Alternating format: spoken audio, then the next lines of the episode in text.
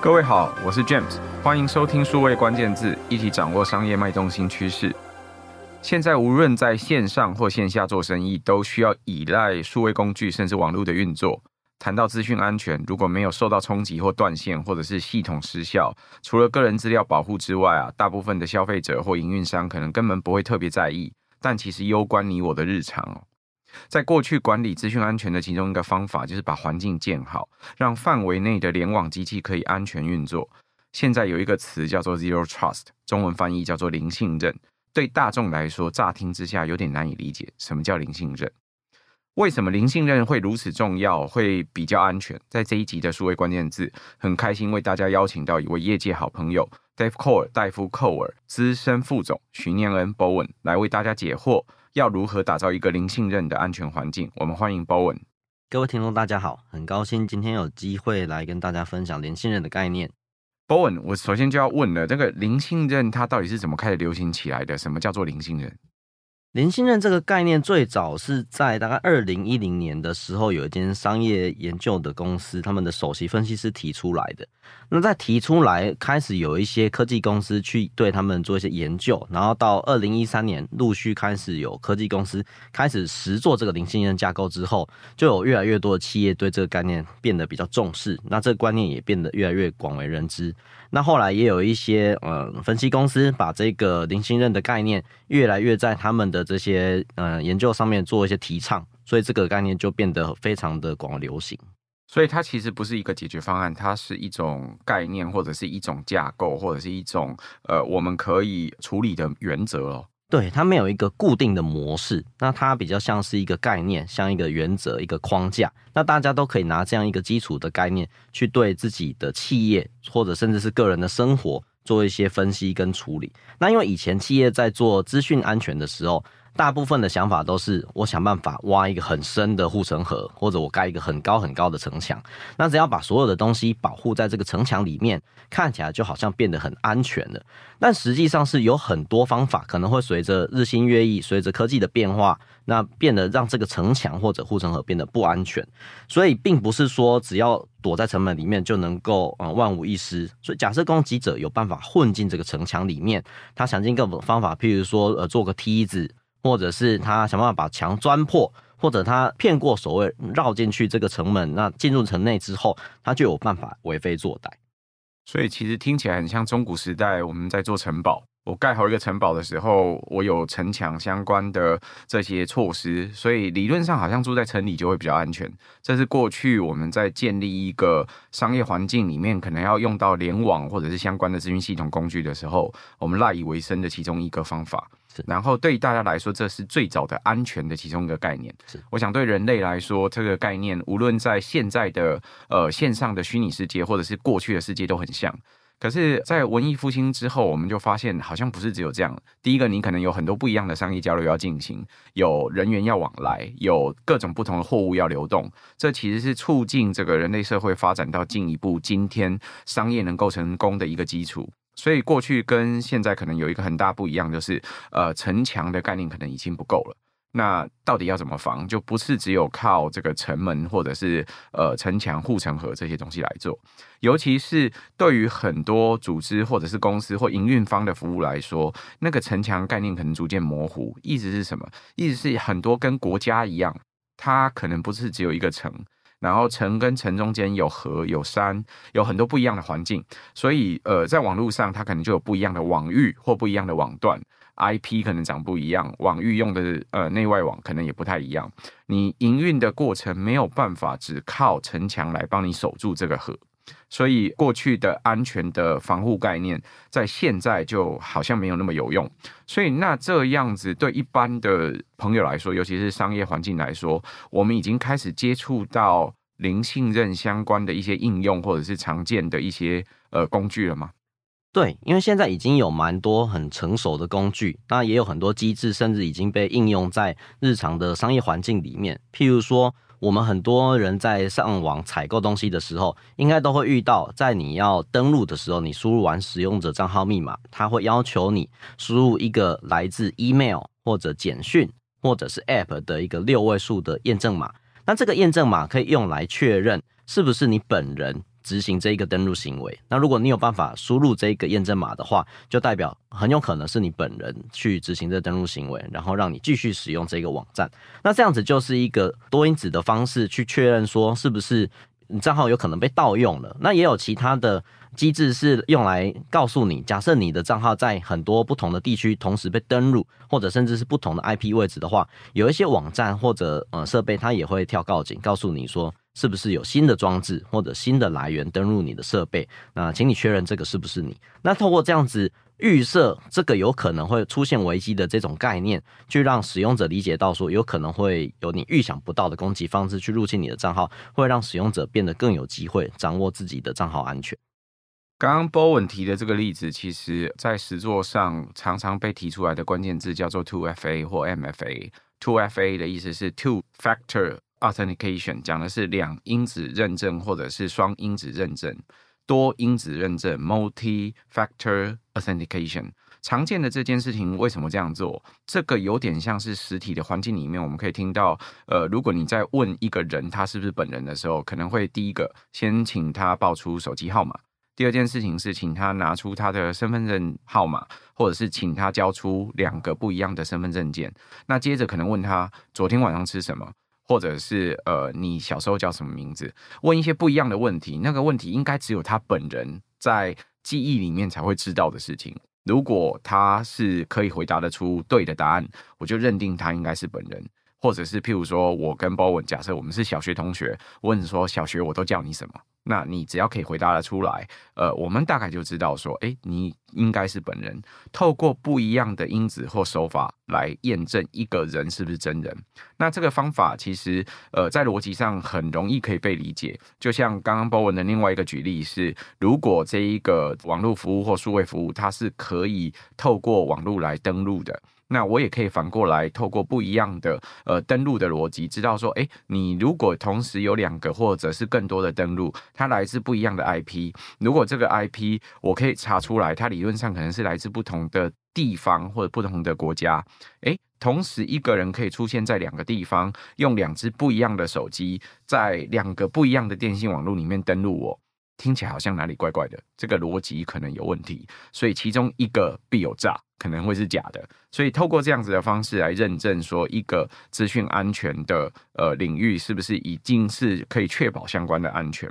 那可是 Bowen，如果我们要真的让一般的人来做这件事，譬如说我一个数位服务，我一个公司，我营运的时候做这个相关的事情。刚刚说 two factor 或者是 multi factor 是其中一个手段，或者是我要验证这个呃逻辑，就是验证你登录的时候来自不同的地方，我可能有好几个不同的手法可以验证。那我可能每一次要 challenge 你一次的时候，我都要检查你一下，说这是不是你可以工作的范围，或者是你可以接触到的资源，或你可以登录的系统。我每要做一次的话，成本看起来不低啊。我每次都在问你是谁。你现在可以做什么？你要做什么？你现在可以做什么？这个会不会是一个成本很高的维运？嗯、我相信企业要做到很彻底的零信任架构的话，必然是会需要非常多的成本跟时间。但是已经有很多成熟的产品目前在市面上运作，那甚至大家常使用的云端解决方案，可能也有一样的概念被隐藏在里面。譬如说，有些大厂他们的云端解决方案是，你在使用它的管理后台的时候，你必须重新输入一次你的密码。那他必须确认你的电脑不是可能被员工恶意操作，或者是偶然遗失被捡到，有人想要趁这个机会去登录你的管理界面来做一些改动。那这样子的概念就是零信任的架构。那如果企业想要自行导入的话，我觉得可以从三 A 架构来做一个基本的原则跟掌握。那三 A 架构是什么呢？第一个 A 就是 Authentication，也就是认证。那认证的意思就是你永远都不要去信任任何的连线或者身份。那譬如说，像刚刚提到的 IP 位置，我们不会预设说有一个员工他在公司的内网，他的 IP 位置来自内网，那他就是安全的，因为他有可能会透过呃钓鱼信件或者是实体入侵等等的方式，导致他的账号或者设备被窃取。所以，即使他人在内网，他是我们已经认识的员工，他也不一定是安全的。那第二个 A 是 Authorization，也就是授权。那意味着我们经常在自然讲到的最小权限原则，也就是说，我们只把权限授予给对方在他必须取得的这些资源底下，比如说，呃，我们很常听到就是门禁卡，你要去哪一层楼，我们就给你哪一层楼的门禁，或者是你要去哪一个会议室，我只给你哪一个会议室的钥匙，这就是授权原则。那第三个 A 是 Accounting，也就是记录。那我们在做这些认证以及授权的过程，都必须有确实的记录。那以便我们事后假设发生任何的问题的话，我们就可以去追查。那刚刚这些内容可能会呃比较生硬，我举一个比较大家经常遇到的例子来让大家想象一下。假设我们今天是一个住家，那有一个访客忽然按了门铃。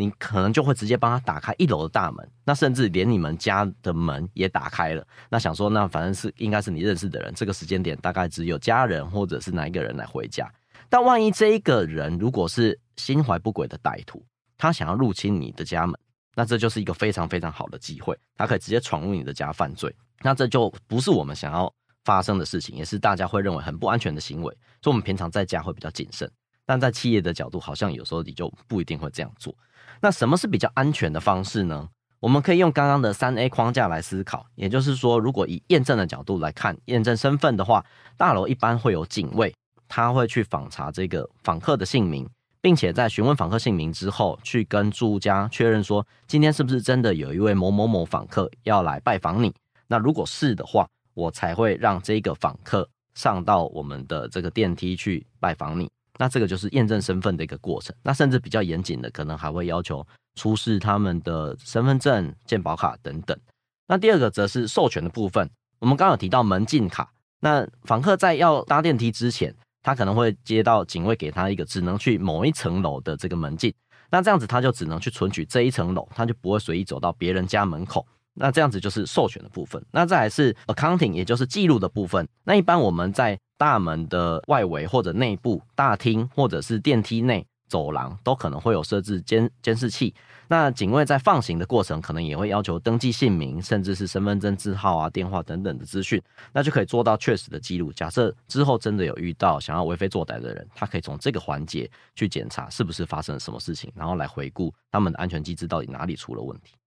所以事实上，每一个动作都要检查的过程当中，看似维安好像真的有变多，因为你要做多做几件事。刚刚波文提到的这个三 A 架构，其实第一个 authentication，你不要相信任何，就算是已经进来到你这个网域里面的人，你都不要相信他。刚刚讲到钓鱼信件，我想现在呃，二零二二年所有的人应该可以比较理解什么是钓鱼信件。可是讲到实体入侵，可能还有很多人不知道。就是你的公司里面已经登入，或者是进到你的这个呃公司的这个 campus，进到你的厂区，但这个人其实是个外人，他其实没有任何内部的权限，他根本不是你公司的员工，只是他不知道用了一个什么段或什么方法，戴面具也好，或者是呃做一个乔装也好，或者是做一个骗术也好，他进到你的厂区来，然后假装是你的员工，他也穿了你的制服，看起来好像是，但不见得真实。所以这第一件事情就是不要相信任何已经登入内网或者是在内部的连线，也不要相信说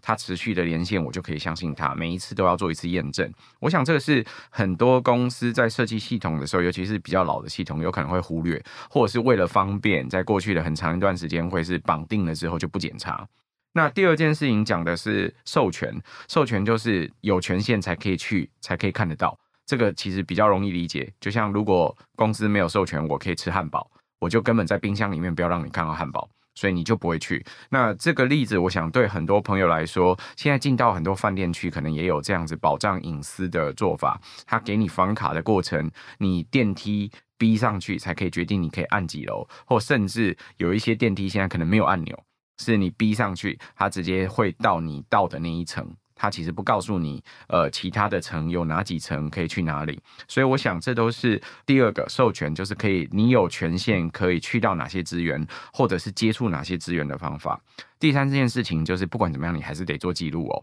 Accounting 这件事情也是很重要的。如果你要呃从后续去追踪有没有人在异常使用，或者是恶意来使用，你当然需要透过 log，透过这些记录来做检查。那你就要记录每一个主机，知道说，哎，什么时间有谁登录了哪一个系统，或者是碰到了哪一个资源去使用这些资源，呃。这个足迹也要收集的足够长。我想这最好的例子大概就是讲说，如果你的这个监视器呃录影都会自动抹除，就是譬如说有的是一天抹除，有的是一周抹除，有的是一个月抹除。那如果在讲这个凶杀案的时候，警察要去调查，他都要趁还没有抹除之前，赶快把这资料拿回来。那我想硬碟是一个很贵的资源，储存是一个很贵的资源，当然它是有限的，所以一定得抹除嘛。可是这个抹除可能要记录足够长的时间，足够细，来帮助我们可以把这些记录或资料给调回来。所以第三件事情，记录也很重要，记录这所有的 log，包含谁在什么时间登录哪里。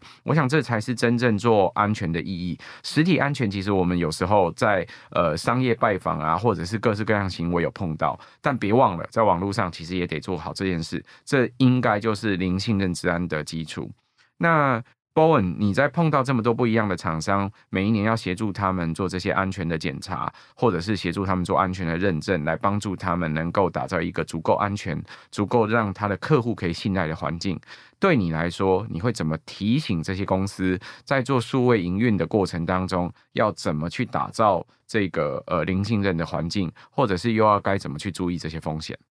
我觉得刚好有一个例子可以跟大家分享，就是刚刚提到的这些三 A 框架的概念跟原则。前阵在我们公司，然后正好发生在我自己身上，有一个很有趣的例子，就是某一天我要上班的时候，我搭完电梯上到办公室那个楼层，然后就看到有一个人站在我们公司外面。那我就问他说：“哎，你是要来面试的吗？”因为我们当天有安排一个面试者，然后他就跟我说：“对。”然后我就想说：“哎，奇怪，这个面试者怎么那么早来？”那我就想说，是不是我们同仁约错时间？我就赶快带他进去，然后坐在我们的大厅，然后我就去跟同事说明。结果同事就说：“我们没有约错啊，怎么会现在这么早来？那除非是他提早到了。”结果我出去再跟他确认一次，发现他的姓名不是我们要找来的这个面试者的姓名，而且他面试的是隔壁公司。所以我在一个不疑有他的情况下，就把一个人带到我们办公室。那假设他是有心要骗我的话，我们办公室很有可能已经被入侵，已经被装了窃听器，或者已经被窃取了什么东西了。那后来我们就开始检讨说，呃，这个行为是不是有什么样的机制可以去避免？那我们就回想到说，很多公司会想要在呃到访的时候，访客到访的时候去请他签名做记录，那甚至换证。那为的就是多一个环节去确认他是不是真的符合今天要来拜访的这些人，那或者是就算他有心想要骗，他也要有一个证件压在这，那可以在他想要逃走的时候，可能还有一多一层顾虑。那我们就透过这样的机制，虽然多一点点的步骤，我可以去确认他的姓名，确认他 email，多这样一点点简单的步骤，然后来重新去检核这整件事，那瞬间的安全性就会提升很多。那在这整个过程里面，我想零信任并不是叫大家永远都不要信任别人，或者是不要信任你的任何的资产，而而是从零开始打造一个新的信任机制。那这个信任机制会让你的企业变得更安全。那我们也在这一个寻找信任机制的过程中，会发现哪些关系、哪些存取过程是不能够被信赖的。那我们再重新去拟定新的回应策略，就好像刚刚提到的这个面试者一样。我下次假设再遇到新的面试者，我就会先跟他确认姓名，那甚至请他出示 email，那确认那 email 内容是符合我们公司寄出去的格式，那我才知道这个人我没有认错，我可以带他进来。那再第二个是，我觉得没有任何的资产是天生值得被信任的，也就是呃，没有任何一个系统、一个设备或者一个人，他会是永远安全的。因为就算是现在被认为是安全的系统，也有可能会因为某一天，呃，某一个漏洞被揭露之后，这个系统就会变得不安全。那甚至它可能是一个呃整体性的问题，譬如说它是作业系统层的问题，你不会因为更新一个软体的 bug，然后就把它改变了，你必须更新这整个作业系统，那可能就会变得知识体大。那我们也必须在这一个过程去重新对这个策略进行调整。所以零信任的建立过程并不是一成不变的，它是必须根据当下的情境、当下的资源、当下的人力跟时间去做一个动态调整的。不能说我建立了这个原则之后就永远信任它，我必须反复的验证。就好像每一个访客要进来，我们都还是会重复的去登记他的身份，去确认他的门禁卡是不是正确的，是不是有人伪造等等。那另外一个就是呃，所有的这一些建立的过程都必须要有外部的。方法或资源来重新检视跟验证。那就好像我们一般在吃的一些高级餐厅，他可能会找一个神秘客一样，神秘客会来帮忙检查这个餐厅它的整个运作流程是不是合理的，那甚至也包含食品安全、食品卫生等等，他可能会去看呃服务生送上来的过程那些。呃，是不是有带到一些不安全的环境，或者用一些不干净的手法去处理？那或者是他们进货的这些保存机制是不是合理的？那透过这样子的方式，会提出一些建议，那让他们去针对这些建议去做一些改善。那资安也是一样，无论是外部稽核，或者第三方的验证，或者寻求外部的治安顾问公司来做演练或者测试，都是一样去确保我们原本打造的这些信任架构是不是有帮企业变得足够安全。那在有限的资源和时间底下。去达到最大的效益。零信任的环境哦，刚刚 Bowen 提醒大家，就是这是呃从零开始建立信任，这点很重要。它不是呃一个解决方案或者是一个产品，它其实是一个概念跟原则。透过这个概念跟原则来打造这个环境。那他谈到说，他们自己公司的例子，讲到有不是正常的访客进到会议室里面。我想很多朋友在打造这个流程的时候，或者是碰到这个门口有顾客的时候，可能都会跟我很像，就是一开始会担心会不会不好意思啊，让人家站在那边那么久，或者是说呃询问他呃可能要拜访谁。可是这个基础的流程，可能你需要先问他说，你叫什么名字？你想要拜访的是哪一家公司？你有跟谁约好时间吗？请他稍待一下去确认之后。然后才验证他是不是这个本人，或者是请他稍微登记一些资料。你可以透过设计一个流程来帮助双方互相理解，那才可以确认说啊，这个人是不是呃，可能是你的访客进来。无论今天是面试者，或者是是拜访的访客，我想都一样。不同的公司刚刚说的这个商业拜访流程都有设计一套相关的机制，这机制的目的就是一方面希望可以款待这个来宾，可是另外一方面也是确认一下身份，并且留下一些相关的记录，符合刚刚说的那个三 A 原则哦。那我想这个是零信任环境的基础。事实上，就算连安全、实体安全里面都有一样的问题。那第二层是，呃，他也提醒大家，事实上没有任何安全的保障是永久的，它其实都是在当下设计的时候，在当下的环境里面被认为是相对安全的。为什么？因为一段时间其实应该就会有一些新的手段啊、方法啊、技术的演进啊，或者是发现了新的漏洞啊，有机会可能会被攻击。所以第二件事情就是。安全都是当下的一段时间，它可以保证一定的安全，但这个流程可能随时要检查，随时要检讨，是不是有可以更新、可以呃努力的地方，或者是刚好透过更新来保证它一定的安全性。第三点也是，它要能够受到另外一种挑战或检验。那如同食品安全一样，其实你必须要那个流程透过一个方法。让外部来看你这个流程是不是有一些问题？那一段时间就需要检查一下，看看这个呃，无论在食品安全的这些食材安全啊、处理的安全程度啊，或者是服务流程上面有没有什么还可以改进或变化的地方？没有任何一个服务是永久都不用变化、永久都不用改变的。尤其是现在的这种技术或科技在进步的中间，呃，事实上可能都有新的服务的提供的方法。那你流程在演进的过程，当然就有可能会增加一些。安全风险或其他的危险，那这都有赖于不断的去挑战或不断的去检验、不断的优化来去进步它。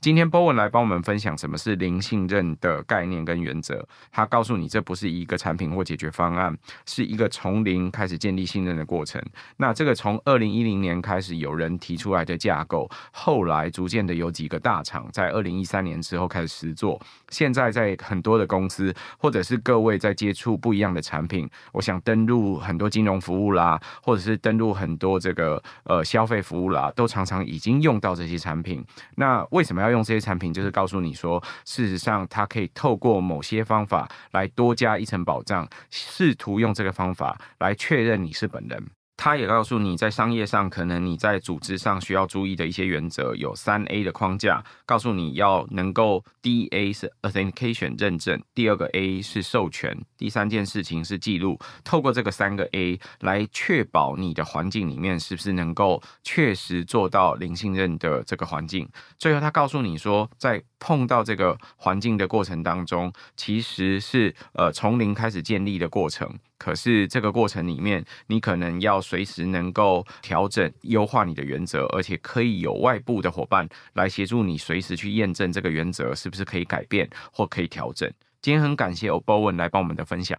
很开心今天有机会来跟各位说明零信任原则，谢谢大家，